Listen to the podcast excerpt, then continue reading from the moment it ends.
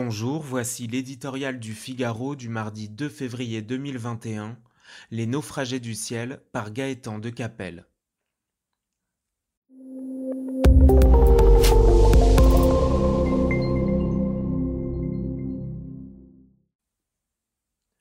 S'il fallait trouver un symbole des principales victimes de la crise sanitaire, nul doute que les bistrotiers et les restaurateurs l'emporteraient haut la main. La fermeture administrative pour une durée indéterminée de ces dépositaires de notre art de vivre suscite une attention particulière bien compréhensible. Loin des comptoirs et des bonnes tables, victime de la quasi-fermeture du ciel depuis près d'un an, le secteur aérien traverse lui aussi en silence la plus grave crise de son histoire.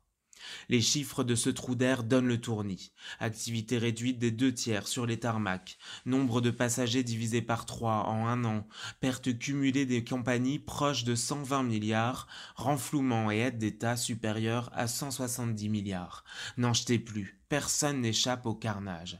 Pas plus les compagnies low cost réputées les plus résistantes que leurs concurrentes historiques comme Air France KLM, placées sous perfusion d'argent public. Au bout du compte, les destructions d'emplois se chiffreront en dizaines de milliers, sans garantie de survie pour de nombreux transporteurs. Tous n'auront pas les reins suffisamment solides pour résister jusqu'à un hypothétique retour à la normale que certains n'envisagent pas avant dix ans. Le cataclysme qui balaie le transport aérien déborde largement ce seul secteur et chaque nouvelle restriction sur les voyages provoque d'incalculables effets en cascade. Logés à la même enseigne, tous les sous-traitants des compagnies et leurs fournisseurs étouffent eux aussi à petit feu.